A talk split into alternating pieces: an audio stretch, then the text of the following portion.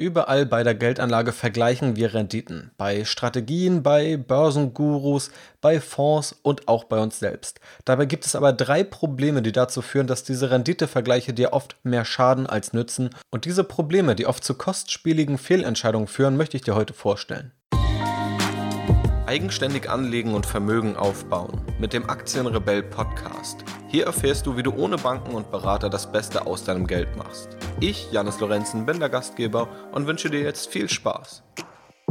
Ja, Renditevergleiche sind bei der Geldanlage ja im Grunde allgegenwärtig. Bevor du loslegst, schaust du dir womöglich unterschiedliche Strategien an und schaust, welche Strategie hat dann welche Rendite gebracht. Auch Börsengurus und Fondsmanager zeigen eine gewisse Rendite und setzen die gern in ein Verhältnis, das sie selbst möglichst gut aussehen lässt. Das wirkt ja auch relativ fundiert. Wenn dort Zahlen errechnet wurden, dann wird das vermutlich auch irgendwie stimmen. Und das scheint ja ein Indiz dafür zu sein, dass dort tatsächlich ein gewisses Können dahinter steckt. Und auch wenn du selbst an der Börse unterwegs bist, schaust du natürlich mal darauf, wie erfolgreich bist du denn eigentlich und wie stehst du auch im Vergleich zu anderen da? Hast du ein gewisses Können gezeigt oder eher weniger. Das heißt, überall an diesen Stellen haben wir Renditevergleiche. Man kommt im Grunde nicht um Renditevergleiche herum. Das ist deshalb besonders problematisch, weil es eben drei schwerwiegende Probleme dabei gibt, die dazu führen können, dass du Fehlentscheidungen triffst. Und vor diesen Fehlentscheidungen möchte ich dich heute gerne bewahren. Und etwas, was im Gegensatz dazu deine Geldanlage wirklich voranbringt, ist ein guter Online-Broker, der intuitiv nutzbar ist, der günstig ist und der zuverlässig ist. Und deshalb freue ich mich ganz besonders über den neuen Partner und den Unterstützer des Podcasts, den ich dir heute vorstellen darf, und zwar Scalable Capital. Vielleicht kennst du Scalable Capital schon als digitale Vermögensverwaltung. Nun ist Scalable Capital aber mit einem Broker an den Markt gegangen und hat mir auch die Chance gegeben, diesen vor Marktstart zu testen und auch Feedback abzugeben.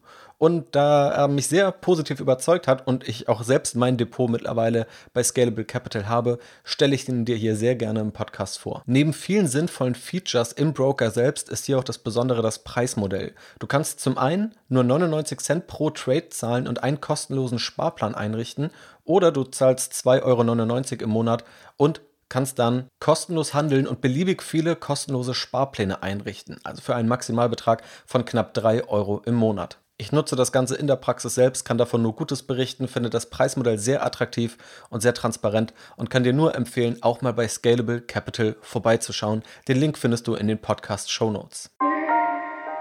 Von etwas, was du nutzen solltest, einen günstigen und intuitiven Online-Broker, zu etwas, was dir bei der Geldanlage womöglich eher schadet. Und das sind eben die Renditevergleiche.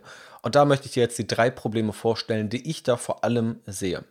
Und Punkt Nummer eins, Problem Nummer eins sind einfach technische oder auch mathematische Herausforderungen. Denn ein Renditevergleich klingt relativ einfach. Schauen wir uns aber mal die Praxis an, in der du als Privatanleger steckst, in der aber auch beispielsweise Fondsmanager stecken. Und Du könntest nun mit einer festen Summe beispielsweise anlegen. Du hast also 10.000 Euro, legst diese an und kannst dann einfach die Wertentwicklung dieser 10.000 Euro über den Zeitverlauf beobachten. Das ist ein relativ einfaches und auch einfach zu messendes Vorgehen. Was passiert jetzt aber, wenn du regelmäßig Geld einzahlen solltest, so wie es ja in der Praxis meistens der Fall ist? Also dann zahlst du beispielsweise mal im März Geld ein, mal vielleicht im Mai, vielleicht auch mal erst im Oktober dann wird das Ganze schon etwas herausfordernder, das vernünftig auf eine jährliche Rendite runterzurechnen. Vor allem wird es auch dann nochmal etwas komplizierter bei der Fragestellung, ob du auch das Halten von Cash, also nicht investiertem Geld, was aber der langfristigen Geldanlage dient, mit in deine Renditeberechnung einbeziehst. Nehmen wir mal ein ganz simples Beispiel. Du hast 10.000 Euro in deiner Geldanlage für deine langfristige Geldanlage beiseite gelegt und 50% investierst du nun in Aktien. Interessiert dich nun die Rendite, die du auf deine 10.000 Euro erzielst? Denn du hältst ja vermutlich dann auch bewusst die andere Hälfte deines Kapitals nur als Geld und investierst es noch nicht. Oder willst du speziell die Rendite des investierten Geldes wissen?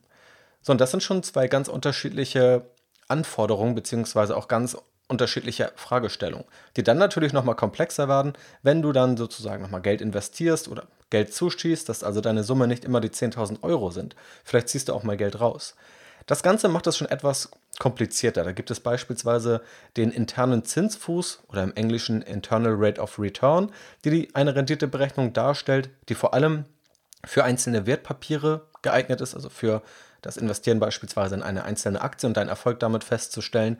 Auf Portfolioebene gibt es beispielsweise die True Time Weighted Rate of Return, also sozusagen die zeitgewichtete Rendite. Ich werde hier jetzt nicht in diese Details eingehen. Gerade diese Berechnungen sind teilweise etwas komplexer und sind meiner Meinung nach zum Nachlesen etwas einfacher zu verstehen. Wenn es da aber auch eine größere Nachfrage hier für den Podcast gibt, gib mir da sehr gerne Bescheid, dann kann ich das nochmal explizit aufgreifen.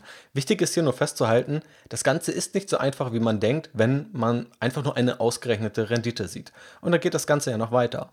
Dann ist eine Frage, werden die Transaktionskosten berücksichtigt? Ja, und diese sind natürlich auch individuell von Online-Broker zu Online-Broker unterschiedlich. Aber auch diese senken deine Rendite. Und das ist ja auch okay, je nachdem, was du aber vergleichen willst oder wenn du vergleichen willst, ist ja immer die Frage, vergleichst du Äpfel mit Beeren oder auch wirklich Äpfel mit Äpfel? Vergleichst du deine Rendite beispielsweise mit einer anderen Rendite, dann müssen in beiden Fällen die gleichen Maßstäbe angelegt werden und in beiden Fällen eben Kosten berücksichtigt werden oder nicht berücksichtigt werden. Gerade solche Anlagestrategien, die eine hohe Handelsfrequenz haben, produzieren in der Regel höhere Kosten. Diese erscheinen natürlich sinnvoller oder erscheinen besser, sind aber so in der Praxis oft nicht realisierbar durch eben Transaktionskosten, auch wenn natürlich Online-Broker heutzutage die Transaktionskosten schon sehr, sehr stark senken können. Aber auch Steuern gibt es. Werden also Steuern berücksichtigt? Ist das für dich auch relevant? Wenn du mit 10.000 Euro anlegst, Gewinne erzielst und irgendwann verkaufst, musst du auch Steuern zahlen, je nachdem, welchen Freibetrag du hast oder nicht hast und je nachdem auch nochmal in welchem Land du wohnst oder ob du andere Verluste hast, die du damit verrechnen kannst. Also auch Steuern sind nochmal individuell unterschiedlich. Das Berücksichtigen von Dividenden ist relevant, denn wenn eine Aktie eine Dividende ausschüttet, dann fällt der Aktienkurs um die Höhe der Dividende. Die Dividende landet dann vielleicht auf deinem Girokonto und es sieht erstmal so aus, als wäre dein Depot einfach nur gefallen. Aber das Geld ist nur an einer anderen Stelle und sollte natürlich für eine solide und einfach faire Renditeberechnung einkalkuliert werden. Da siehst du jetzt schon, das ist nicht so einfach und wenn du nun eine Rendite vergleichen möchtest, dann hast du hier viele Herausforderungen und läufst schnell in Gefahr, dass hier unterschiedliche Maßstäbe angelegt werden. Und das ist vor allem dann problematisch, wenn beispielsweise auch Börsengurus mit ihrer Rendite werben und sagen, ich habe die und die Rendite erreicht oder unser Fonds erreicht die und die Rendite oder noch einen Schritt weiter, man stellt eine Strategie auf, die man selbst in der Praxis nie angewandt hat, rechnet sie theoretisch zurück. Ja, also man weiß schon alles über die letzten Jahre der Börse und die letzten Jahrzehnte der Börse, stellt basierend auf diesem Wissen, was man ja schon längst gesammelt hat, eine Strategie auf, rechnet sie zurück und sagt dann, hey, schau mal, ich habe hier eine Strategie, die hätte theoretisch die und die Rendite erreicht. Das kann sinnvoll sein, so ein Backtest, um gewisse Strategien zu testen, um Thesen zu testen, aber damit sozusagen eine eigene Anlagestrategie oder ein eigenes Können zu verkaufen, das ist in vielen Fällen problematisch, denn es ist relativ einfach, so einen Backtest aufzustellen und gerade so ein Backtest läuft in viele Gefahren, die ich gerade eben genannt habe, aber auch noch weitere. Auch dazu habe ich schon eine Podcast-Episode in Planung, was es mit diesen Backtests auf sich hat und warum das wahrscheinlich das mächtigste und auch teilweise schwierigste Marketinginstrument der Finanzindustrie ist. Der Survivorship Bias ist außerdem noch ein Problem in diesem ersten Kosmos der, den technischen Herausforderungen. Der Survivorship Bias bezeichnet die, den Überlebensirrtum. Also wenn du beispielsweise eine Strategie aufsetzt, die immer in die Aktien investiert, die die höchste Verschuldung haben, weil du womöglich sagst, da traut sich kein Anleger dran, deshalb im Durchschnitt kriegst du einen Risikoaufschlag und mehr Rendite. Ja, einfach nur eine in den Raum geworfene These. Dann wird es zwangsläufig so sein, dass viele dieser Unternehmen pleite gehen und dass sie von der Börse verschwinden. Wenn du diese Strategie nun testest und alle pleite genommenen Unternehmen aber irgendwann auch aus deiner Gesamtmenge verschwinden, dass du beispielsweise nur auf die Unternehmen schaust, die heute noch da sind, dann begehst du den Survivorship Bias. Denn du musst natürlich auch alle Unternehmen mit einbeziehen, die es beispielsweise vor 10 oder vor 20 Jahren gab, also zu Beginn deines Testzeitraums, und diese mit berücksichtigen, auch wenn ihr Wert irgendwann auf Null gegangen ist. Wenn du das nicht machst, verfälschst du deine Ergebnisse enorm. Auch wissenschaftliche Studien machen ja viel mit Renditevergleichen, vergleichen also Renditen möglichst objektiv. Diese haben auch nicht diese Herausforderung, ob nun Geld zugeschossen wird ins Depot oder nicht. Sie lassen auch in der Regel Kosten unberücksichtigt, auch Steuern, da diese zu individuell sind, berücksichtigen auch in fast jedem Fall Dividenden und bereinigen um den Survivorship Bias.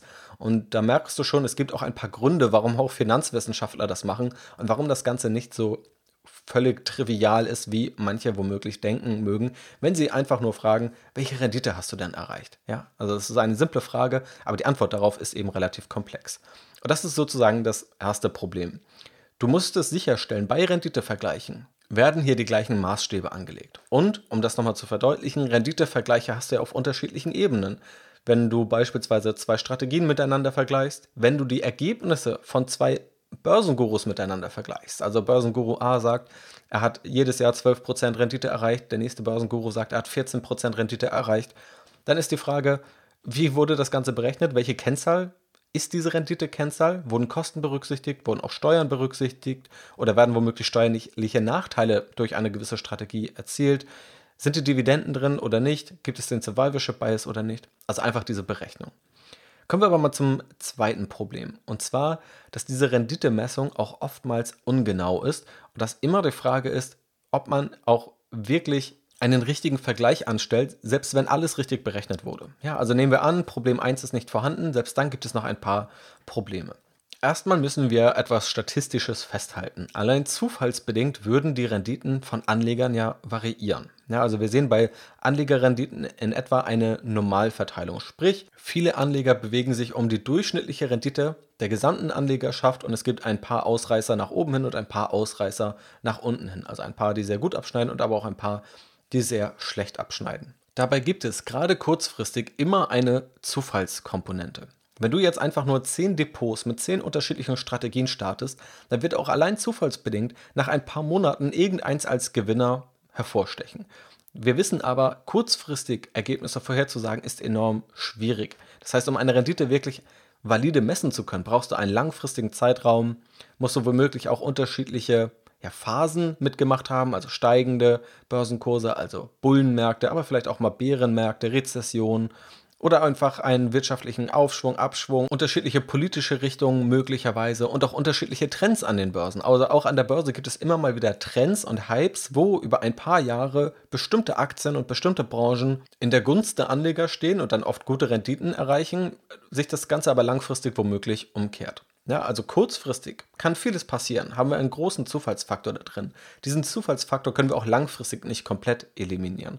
Aber kurzfristig wird das eben enorm schwierig. Also das müssen wir uns einfach einmal vor Augen halten. Einfach zufallsbedingt kann es zu sehr stark schwankenden Renditen kommen. Gerade wenn Anleger natürlich auch neu an die Börse gehen und dann nach ein paar Monaten davon berichten, wie sie zweistellige Renditen erzielt haben. Und das bekomme ich immer mal wieder mit. Und dann ist es natürlich schön, dass diese Anleger diese Renditen erreicht haben. Oft ist es dann aber durch ein völlig unterdiversifiziertes Portfolio. Also es wurde oftmals dann vielleicht nur eine oder zwei Aktien gekauft, die zufallsbedingt jetzt über ein, zwei Monate gestiegen sind. Aber das sagt natürlich nichts darüber aus, ob dieser Anleger langfristig diese Rendite erreichen kann. Genauso auch die Phase, in der man einsteigt. Wenn viele Anleger ETFs kaufen, und ich habe schon sehr, sehr viele Anleger auf dem Weg dazu begleitet, ein eigenes ETF-Portfolio aufzubauen und bekomme das dann immer hautnah mit. Und versuche dann natürlich das Bewusstsein genau für diese Themen zu schärfen. Da ich dann manchmal höre, ich habe jetzt in ETFs investiert und habe nach sechs Monaten 15% Rendite erreicht. Wenn ich das jetzt so und so hochrechne, dann müsste ich in 10, 15, 20 Jahren da und da stehen oder könnte das und das machen oder erreiche ich ja schon eine überdurchschnittliche Rendite und habe deshalb überdurchschnittlich gute Fähigkeiten und so weiter. Das ist jetzt natürlich leicht überspitzt dargestellt, aber diese Aussagen gibt es definitiv. Und ich glaube, prinzipiell sind Anleger, die in ETFs langfristig investieren, dann noch sehr harmlos, was überspitzte Erwartungshaltung angeht. Aber das gibt es in nahezu allen Bereichen. Und da ist auch wieder wichtig, diese Rendite nicht linear in die Zukunft vorzuschreiben, sondern sich einfach zu vergegenwärtigen. Man hat dann in ein ETF investiert und der Markt ist nun mal gestiegen. Die Flut hebt alle Boote. Ja, es gibt auch ein Zitat von Warren Buffett, der eben sagt, in der Flut steigen alle Boote, aber wenn es zur Ebbe kommt, dann sieht man, wer eine Badehose anhat. Und das Ganze trifft auch hier ganz gut zu. Renditevergleiche sind eben langfristig und kurzfristige Vergleiche sind sehr stark von der jeweiligen Phase geprägt wenn wir uns mal auch die Dotcom-Blase vor Augen halten, also die Phase von 2001 bis 2003 in etwa, wo Internetunternehmen wirklich stark gestiegen sind, enorme Renditen geliefert haben, aber wie wir heute wissen, total überteuert und überbewertet waren. Einige Technologieunternehmen haben es heute wieder geschafft, die Werte zu erreichen oder auch zu übersteigen. Amazon ist da beispielsweise zu nennen oder auch Apple und andere. Aber viele Internetunternehmen waren wirklich sagenhaft bewertet, ohne nennenswerte Umsätze oder Gewinne zu erzielen, was übrigens auch ein großer Unterschied zur heutigen Phase ist, wo Technologieunternehmen wieder sehr stark sind. Aber dort hätte ein Anleger, der von 2001 bis 2003 alles auf überbewertete Internetunternehmen gesetzt hätte, eine Wahnsinnsrendite erzielt und hätte erfolgreichen Investoren wie Warren Buffett zeigen können, na, ihr habt ausgedient, jetzt gibt es hier etwas ganz Neues an der Börse. Ich bin jetzt dabei und ich habe in zwei Jahren eine jährliche Rendite von beispielsweise 100% erreicht. Natürlich kann auch diese Rendite noch durch noch riskantere Produkte gehebelt werden. Ja, also indem man dann sozusagen auf Zertifikate beispielsweise setzt und die Rendite eben noch entsprechend steigert mit einem noch höheren Risiko. Also auch hier gilt wieder, selbst ein Zeitraum von zwei Jahren ist nicht unbedingt aussagekräftig dabei, wenn du herausfinden willst, ob du selber nun Erfolg hast mit deiner Geldanlage oder ob andere Anleger und womöglich auch Börsengurus oder Fonds, was auch immer verkauft werden soll, wirklich erfolgreich ist und überdurchschnittlich erfolgreich ist. Natürlich sei aber auch dazu gesagt, wenn du in ein solches Produkt investierst, dann ist es schon mal eine sinnvolle Grundvoraussetzung, dass dieses Produkt oder eine gewisse Strategie schon einmal funktioniert hat. Schwieriger wird es ja dann, wenn du eine Strategie hast, die vor fünf Jahren gestartet wurde, die seit fünf Jahren unterdurchschnittlich gut funktioniert, dann in diese zu investieren. Ja, also das ist jetzt auch nicht unbedingt empfehlenswert. Das heißt, eine erfolgreiche Rendite oder auch Erfolg, den wir anders definieren können, dazu kommen wir gleich nochmal, ist schon eine Grundvoraussetzung. Aber diesen Erfolg wirklich als solchen zu sehen, dass das Ganze wirklich valide und im wissenschaftlichen Sinne gesprochen robust ist, das ist noch einmal eine ganz andere Frage und auch eine etwas schwerere Herausforderung. Ebenfalls ein Problem, was die Renditemessung manchmal etwas ungenau macht, ist die sogenannte Benchmark und auch die, das Finden der richtigen Benchmark also des Vergleichspunktes, zu dem man sich eigentlich vergleicht. Wenn du jetzt also eine Rendite erzielst, und das ist genauso zu übertragen auf eine andere Strategie, auf einen Fondsmanager oder irgendeinen Börsenguru, dann ist ja die Frage, womit vergleichst du jetzt diese Rendite? Und wir nehmen hier wieder an, das erste Problem, was wir besprochen haben, diese ganzen mathematischen Feinheiten, die gibt es nicht. Dann willst du aber trotzdem irgendeine Benchmark haben, zu der du dich vergleichst. Und wenn du beispielsweise in einen Fonds von einem medial gehaltenen Fondsmanager investieren möchtest, dann möchtest du natürlich auch seine Rendite vergleichen mit einer sinnvollen Benchmark. Und in der Regel nutzen wir dafür Aktienindizes. Dabei müssen wir erstmal uns vor Augen halten, Aktienindizes sind nicht direkt Instrumente, in die du investieren kannst. Du kannst in Indexfonds, also ETFs, investieren, die einen Index abbilden und ETFs produzieren auch gewisse Kosten, auch wenn diese sehr niedrig sind. Aber wenn du dich mit einem Index vergleichst, dann hast du natürlich erstmal einen Kostennachteil. Das heißt, hier haben wir schon eine gewisse mathematische Ungleichheit. Aber das lassen wir hier jetzt erstmal außen vor. Wenn wir uns Fondsmanager anschauen, da gibt es einen sehr populären Fondsmanager oder auch mehrere, bei denen ich das schon gesehen habe. Bei einem weiß ich es aber sehr, sehr genau. Ich möchte hier aber niemanden jetzt negativ hervorheben, weil es tatsächlich nicht unbedingt etwas über den Fonds selbst aussagt. Es sagt eher was über die Marketingmethoden aus und dass diese ja etwas unseriös sind aus meinen Augen. Dort wird eben die Fondsrendite mit unterschiedlichen Indizes verglichen und der Fonds ist ein weltweit investierender Aktienfonds. Und dann wird sich beispielsweise unter anderem mit dem DAX verglichen. So, das kann ich irgendwo nachvollziehen, weil für viele Anleger aus deutscher Sicht die Frage ist, investiere ich in einen Fonds von einem deutschen Fondsmanager oder in den deutschen Aktienindex? Das ist der naheliegendste Vergleichspunkt. Deswegen kann ich es aus Anlegersicht nachvollziehen, dass man diesen Vergleich sehen möchte.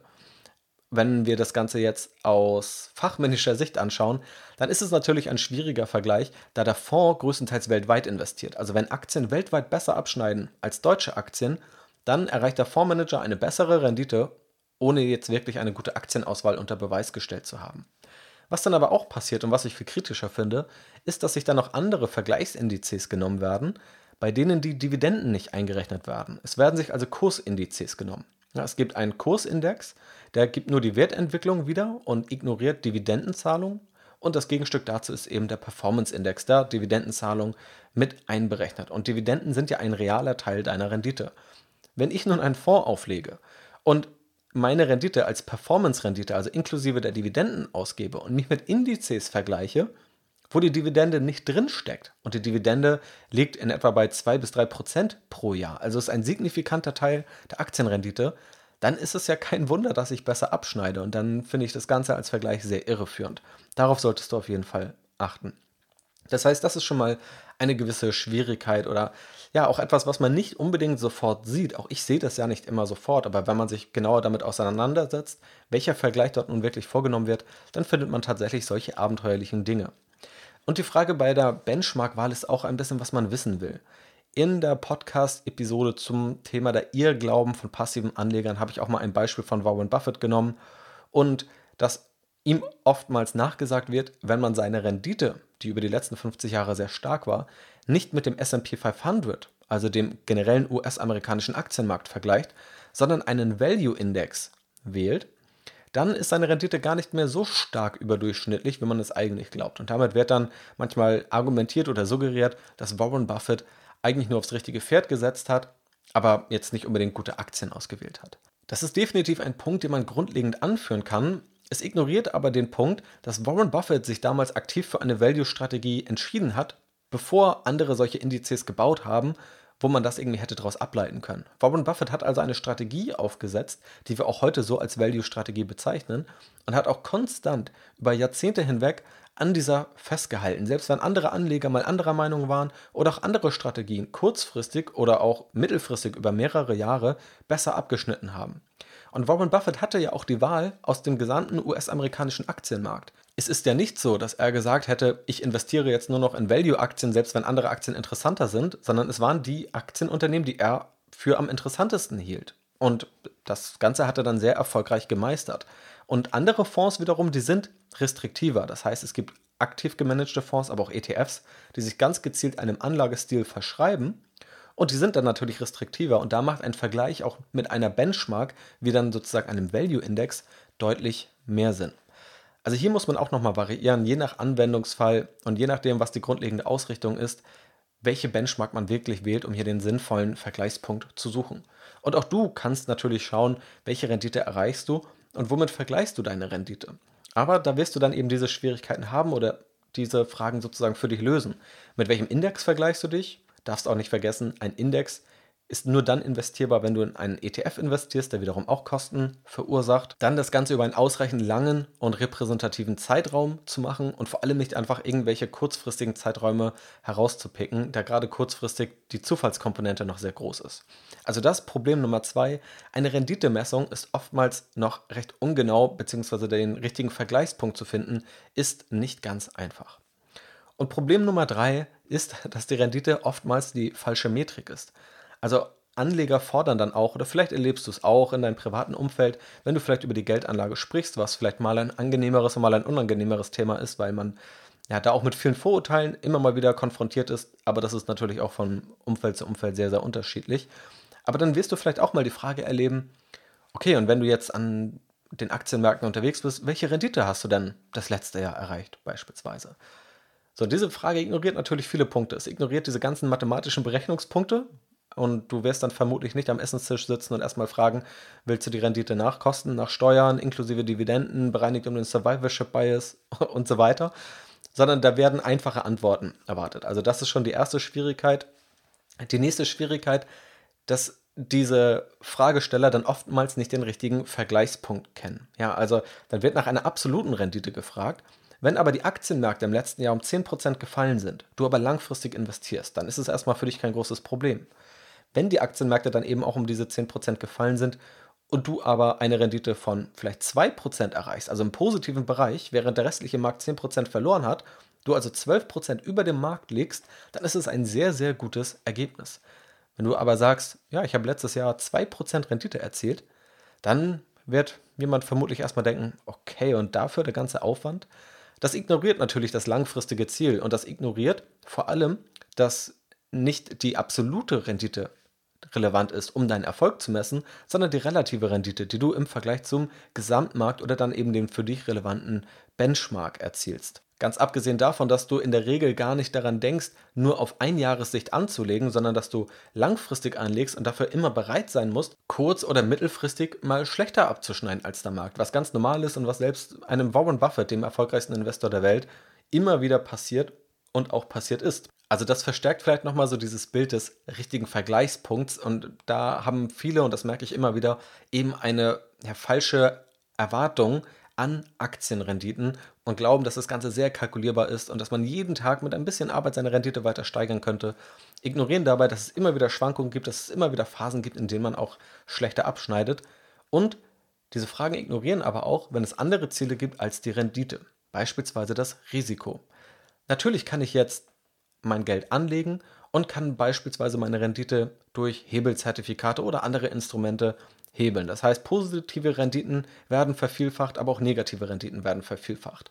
Wenn ich das Ganze in einer Phase mache, wo die Aktienmärkte steigen, und in den letzten zehn Jahren gab es nur solche Phasen, dann ist es relativ wahrscheinlich, dass ich damit den Rest des Marktes und irgendwelche etablierten Fondsmanager deutlich hinter mir lasse.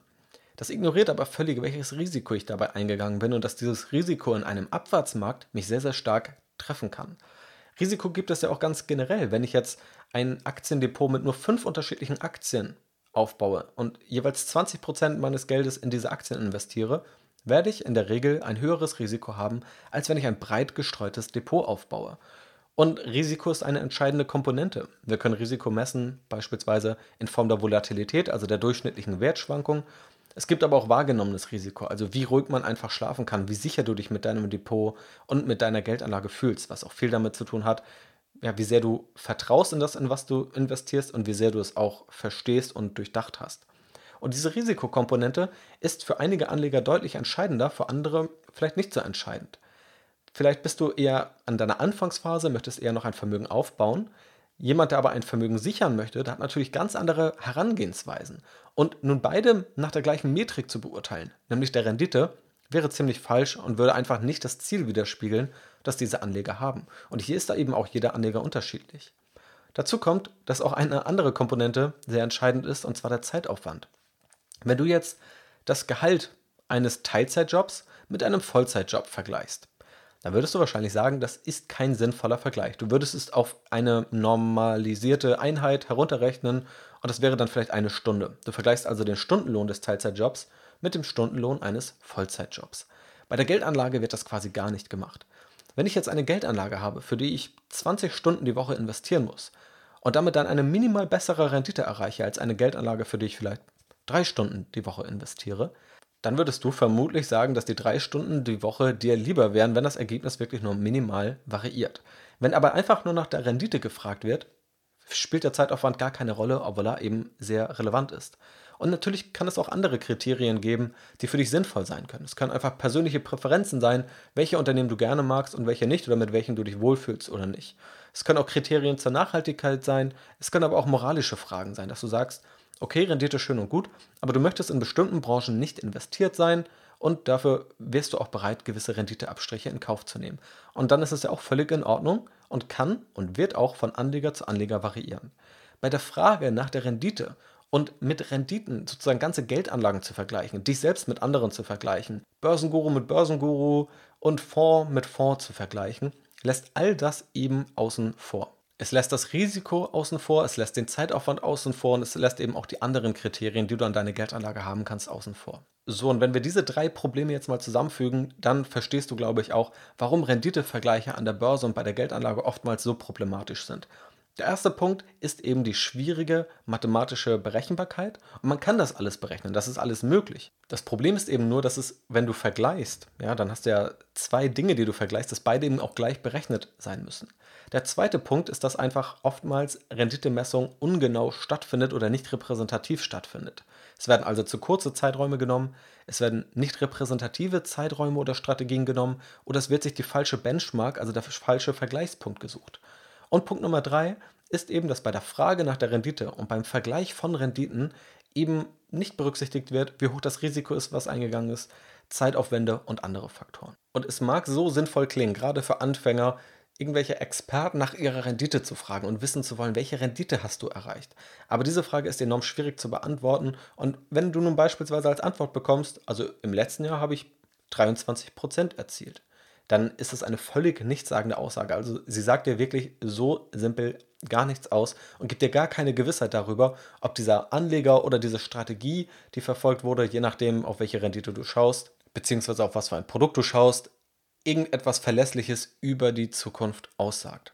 Und das müssen wir einfach einmal so festhalten. Und mir ist auch klar, dass ich die Welt damit für dich nicht einfacher mache. Denn es wäre ja schön einfach, einfach Renditen zu vergleichen, das zu machen, was die höchste Rendite bringt und gut ist. Aber das ist eben ein Punkt, der zu vielen Fehlentscheidungen führt. Basierend auf diesen Renditevergleichen entscheiden sich viele Sparer und Anleger für irgendwelche Strategien, die nur kurzfristig funktioniert haben, die aber langfristig noch gar nichts unter Beweis gestellt haben. Entscheiden sich womöglich auch für Fonds, die einfach falsche Vergleichsindizes oder einfach falsche Benchmarks wählen, verschaffen sich womöglich auch kein transparentes und kein repräsentatives Bild über ihre eigene Geldanlage und lassen sich auch schnell davon verunsichern, wenn sie Renditen von anderen Anlegern hören. Und all das möchte ich eben vermeiden, weil ich glaube, dass das ein essentieller Baustein ist, damit du eben ja oftmals tatsächlich entspannter und auch erfolgreicher anlegen kannst. Und wenn du dich jetzt fragst, was sind dann andere Metriken, mit denen du Erfolg messen kannst oder wie du entscheiden kannst, welche Strategie dann erfolgsversprechend ist oder nicht. Tatsächlich habe ich letztens unter einem Blogartikel einen sehr sinnvollen Kommentar bekommen, dass eine meiner Aussagen nicht stimmt, denn ein anderer Investor, der nachgewiesenermaßen wohl einen dreistelligen Millionenbetrag einmal als Kontostand hatte, mal etwas anderes behauptet hat. Ja, also da wurde die zentrale Metrik ein irgendwann erreichter Kontostand genommen und dann ist eine Aussage anscheinend richtig oder falsch. Aber ich hoffe, dass ich nicht erklären muss, warum das ziemlicher Unsinn ist. Vor allem auch deshalb, weil die meisten Fondsmanager ihr Geld nicht durch ihre Rendite auf eigenes Kapital erzielen, sondern durch ihr Gehalt als Fondsmanager erzielen. Aber was sind denn wirklich Metriken, wie du beurteilen kannst, ob eine Strategie oder eine Geldanlage sinnvoll ist oder nicht. Und tatsächlich spielt die Rendite da eine wichtige Rolle, aber die Rendite muss einfach richtig berechnet werden. Ja, also wenn es um Strategien geht, dann sollte das Ganze eben langfristig zurückgerechnet werden über mehrere Regionen und auch nach wissenschaftlich fundierten Kriterien, die beispielsweise auch den Survivorship Bias vermeiden. Und genauso können dann beispielsweise Value-Strategien, Growth-Strategien, über die wir ja auch schon hier im Podcast gesprochen haben, oder auch bestimmte Kriterien bei der Aktienanalyse ausgewertet werden. Außerdem gibt es dazu noch einen subjektiven Faktor, den du einfließen lassen solltest. Also auch in dem letzten QA habe ich über Glaubwürdigkeit bei der Finanzindustrie gesprochen und wie du womöglich erkennst, was jetzt unglaubwürdig ist oder eben auch nicht, wo du also eher vertrauen kannst und wo auch nicht. Vertrauenswürdig ist es eben dann, wenn jemand dir genau, bevor du über ein solches Produkt nachdenkst oder darüber nachdenkst, in ein solches Produkt zu investieren, dass du genau über diese Dinge aufgeklärt wirst. Dass du also nicht einen Chart vorgelegt bekommst mit einer Zwei-Jahres-Rendite und dem Versprechen, dass du genau an dieser Rendite auch partizipieren kannst. Oder es wird dann oft gesagt, das ist zwar keine Garantie, aber zuletzt haben wir das immer erreicht. Ja, also wo einfach suggeriert wird, du erreichst basierend auf einer Zurückrechnung, die nicht wirklich transparent ist, eine hohe Rendite. Oder genau wenn dir die Dinge auffallen, die ich dir hier genannt habe und damit wirklich explizit geworben wird, dann ist das Ganze schwierig und auch dann ist das eher ein Indiz dafür, dass du dort genauer hinschauen solltest. Und dazu sei aber auch gesagt, überhaupt eine Rendite, also auch so ein Track Record anzugeben, ist definitiv nichts Verwerfliches. Die Frage ist, wie das Ganze kommuniziert wird. Und wie so oft im Leben hilft natürlich auch Wissensaufbau, also selbst zu wissen, was denn repräsentativ ist und was nicht, sich auch mal die Geschichte der Aktienmärkte bewusst zu machen und auch zu verstehen, was für unterschiedliche Phasen es auch gab und wie stark Ergebnisse auch von diesen Phasen abhängen. Es gibt mal zehn Jahre, da liegt die durchschnittliche Rendite der Aktienmärkte bei nur 2% und mal gibt es zehn Jahre, da liegt sie bei 15%. Das heißt, auch das Marktumfeld, in dem ein Anleger stattfindet, kann Rendite eben stark beeinflussen. Oder zu verstehen, dass es relativ unrealistisch ist, wenn jedes Jahr 40% Rendite ohne irgendwelche Crashs versprochen werden. Oder auch, und das ist noch ein ganz wichtiger ergänzender Punkt, zu verstehen, was sind denn eigentlich die Treiber hinter einer Rendite? Also beispielsweise bei einer Strategie, warum sollte dann eine Strategie, also welche sachlogischen Gründe führen dazu, dass eine Strategie zu besseren Ergebnissen führt. Beispielsweise gibt es psychologische Gründe, wo Anleger also irrational entscheiden, oder es gibt womöglich einfach den Grund, dass du bei einer Strategie ein höheres Risiko eingehst und dieses Risiko im Durchschnitt auch mit mehr Rendite entlohnt wird. Und das sind die Gesetze der Finanzmärkte, die du da eben verstehen solltest, um dein Depot erfolgreich aufzubauen und dich dann auch nicht verrückt machen zu lassen von irgendwelchen Renditevergleichen oder womöglich auf das falsche Pferd zu setzen. Ich versuche sehr zurückhaltend zu sein, was konkrete Renditen angeht, eben weil ich all diese Fallstricke kenne. Hier und da erwähne ich aber auch mal Renditen, weil es einfach dazugehört, weil du natürlich auch wissen willst, wenn du Geld anlegst, welche Renditen beispielsweise realistisch sind, welche Renditen man auch mal mit der Aktienauswahl erzielen kann. Wichtig ist aber immer, das Ganze dann einzuordnen und auch zu sagen, wenn man mal eine positive Rendite erzielt hat, wie es beispielsweise zuletzt bei Spotify bei mir der Fall war, wo ich die Spotify-Aktienanalyse gemacht habe und auch klar dazu gesagt habe, diese Rendite die ich dort mit der Aktie erzielt habe, die liegt bei über 100 Prozent in wenigen Monaten. Das ist aber nicht repräsentativ und auch ich konnte nicht vorhersehen, ich habe mittel- und langfristig investiert, dass diese Aktie in so kurzer Zeit so stark steigt.